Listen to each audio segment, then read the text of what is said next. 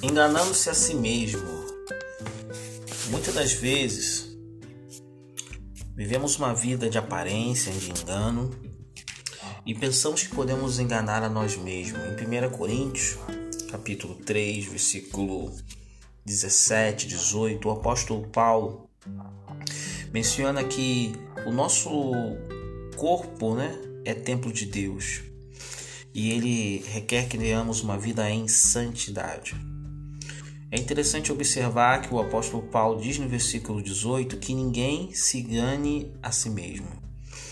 É interessante como algumas pessoas vivem uma vida de pecado, de moralidade, de engano e enganam-se a si mesmo e fazem-se louco para ser sábio, que assim o apóstolo Paulo diz, e acabam que infelizmente não reconhecem que precisam de uma transformação.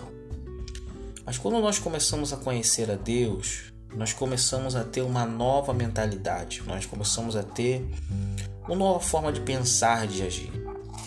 Enganar-se a si mesmo é pensar que estamos bem quando não estamos, é acreditarmos que estamos andando na palavra quando não estamos, é não cuidar do templo de Deus, aonde o Espírito Santo habita, que é nossa, nosso corpo, que é a nossa, nossa vida espiritual.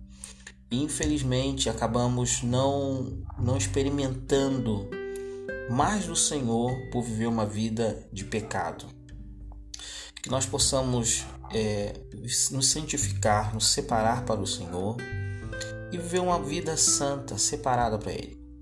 Chega de enganos, chega de mentiras, chega de filtros para esconder diante de Deus. Que você possa desnudar o seu coração e abrir-se para Ele e deixar que o Espírito Santo trabalhe no seu coração.